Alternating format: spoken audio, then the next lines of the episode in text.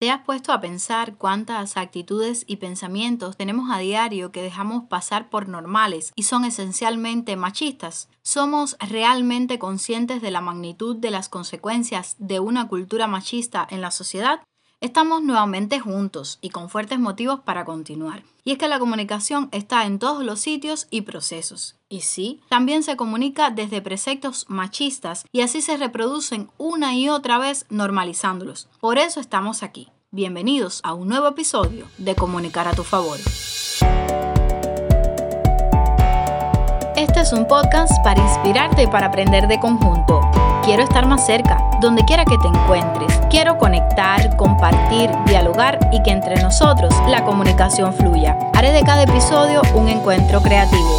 Soy Natasha y juntos ustedes y yo lograremos comunicar a tu favor.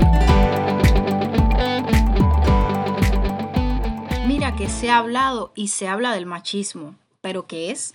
Pues según la Real Academia Española, el machismo es aquella actitud o manera de pensar de quien sostiene que el hombre es por naturaleza superior a la mujer. De seguro te vienen muchos ejemplos a la mente, ¿verdad? Sí. Es que la sociedad está plagada de comportamientos machistas. Incluso en muchas ocasiones nosotros mismos contribuimos a su validación toda aquella creencia donde el hombre es superior por naturaleza a la mujer y en donde se reconozcan conductas y prácticas sociales destinadas a promover el enaltecimiento y prevalencia del hombre en prejuicio de la mujer, es, sin dudas, machismo. El género es una construcción social que define lo que significa ser de un sexo o de otro en la sociedad y se expresa en lo que se conoce como masculinidad o feminidad. El machismo es una forma de hipermasculinidad usada para describir una actitud de superioridad del hombre sobre la mujer, con características tales como la agresividad, la dominancia, la valentía, la promiscuidad, la virilidad, el sexismo, la autonomía, la fortaleza y el papel proveedor y restricción en la expresión emocional.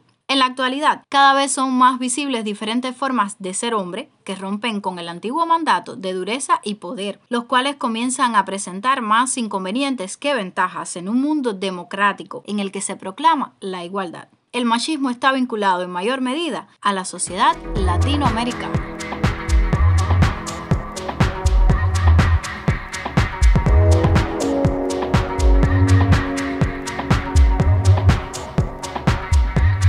Válido esclarecer que el machismo es una forma de hipermasculinidad cuyas características están sujetas al contexto, momento histórico y cultura. Para la cultura hispana, el verdadero hombre debe estar dotado de diversas características para que se le considere como tal y no como un hombre a medias. Se hace un énfasis en el carácter sexual, ya que su potencialidad en este aspecto debe ser demostrado en sus relaciones y conquistas de mujeres, teniendo la concepción popular más conocida de que mientras más mujeres, mejor. El engañar a sus parejas no les produce culpabilidad, sino más bien orgullo, generando prestigio frente a los demás varones. Para los hombres casados no hay manera más adecuada de demostrar su virilidad que a través de la fertilidad. Es por ello que el nacimiento de los hijos no se hace esperar, así como el hecho de criarlos, educarlos y sostener a la familia. Entre las características sobresalientes del machismo está la agresividad, ya que los hombres tratan de demostrar su masculinidad mediante la superioridad física, siendo reforzado cuando las mujeres los buscan para ser protegidas, debido a que no pueden defenderse por sí mismas. Además, poseen poca capacidad para manifestar sentimientos y emociones, ya sea expresión de ternura y amor a sus familiares más cercanos, exceptuando a la madre o demostrar miedo ante los demás. Una cultura machista hace que los hombres sientan que deben actuar según el estereotipo de cómo tiene que ser su género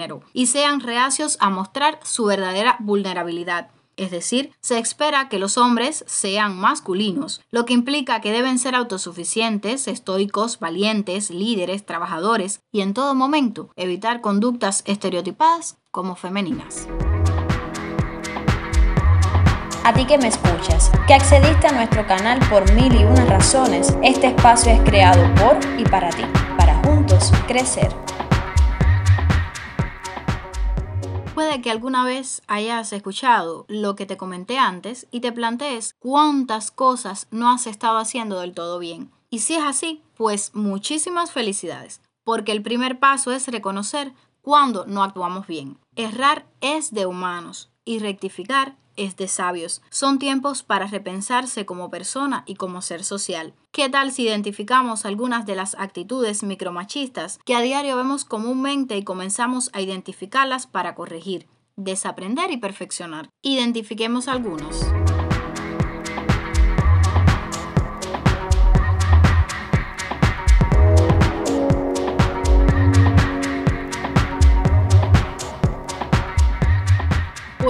Ejemplo, cuando se dice rosa para las niñas, azul para los niños, incluso podemos ir un poco más allá. Camisetas para ellas con mensajes como princesa o bonita y para ellos con héroe, campeón, valiente. Por suerte, algunas marcas han empezado a eliminar la categorización por sexos y venden simplemente ropa infantil.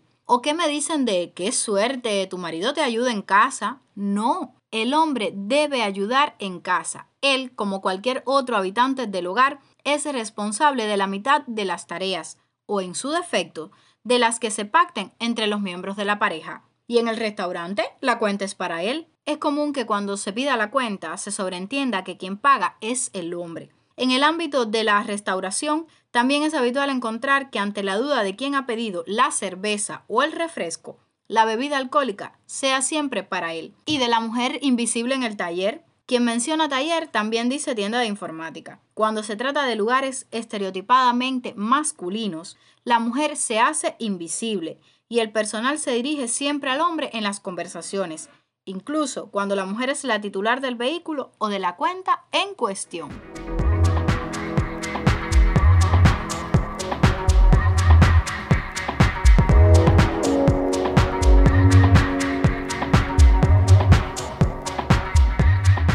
Podemos encontrar otros ejemplos cuando alguien expresa la madre y el padrazo. Y es que cuando los bebés llegan al hogar es muy común, lamentablemente, escuchar decir que el padre es un padrazo porque cambia pañales, le da el biberón o le duerme.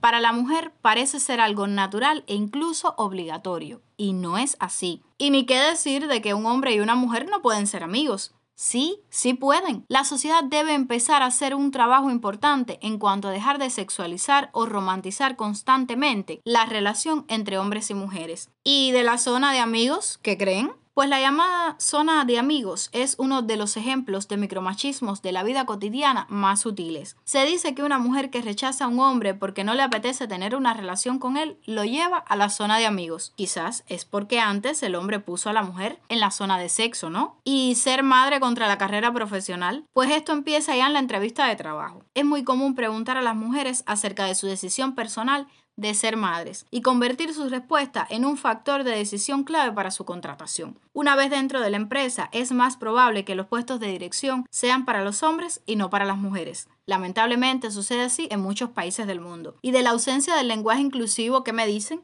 En la escuela se escucha como los niños pueden salir a jugar o los alumnos han aprobado con buenas notas. En el trabajo se generaliza hablando de los profesionales, los funcionarios, los líderes, los trabajadores. Hablar de lenguaje inclusivo es hablar de alumnado, equipo humano, personal, funcionariado, para no generalizar en masculino e incluir a la mujer en el lenguaje. Este es otro ejemplo más de micromachismo extendido a la vida cotidiana. A ti que me escuchas, que accediste a nuestro canal por mil y una razones, este espacio es creado por y para ti, para juntos crecer. Entonces, ¿cómo alejar el machismo de nuestra práctica diaria? Pues desaprender viejos estigmas y hábitos pudiera ser un excelente comienzo. En ocasiones no se trata tanto de aprender cosas nuevas, sino también de dejar atrás patrones establecidos. Sí es posible un mundo equitativo, donde el machismo no resulte el gran problema que es hoy, y para ello la educación de los niños desde otra perspectiva es vital. Fomentar en los infantes la capacidad de elección les hará ser adolescentes y adultos mucho más asertivos cuando alguien les agreda o interfiera en sus sentimientos, Aprender a decidir también supone aprender a decir no y a identificar cuando las actitudes de otros no están alineadas con sus preceptos. Una cultura machista hace que los hombres sientan que deben actuar según los estereotipos. Es necesario aceptar entonces otras manifestaciones de la masculinidad distintas de la tradicional y entender que cada hombre es libre de asumir la masculinidad como prefiera, según su personalidad, así como fomentar la empatía para estar en contacto con el otro de forma abierta y receptiva respetando y valorando las diferencias, mostrándose dispuesto a desaprender patrones de conducta machista para no seguir perpetuando estereotipos.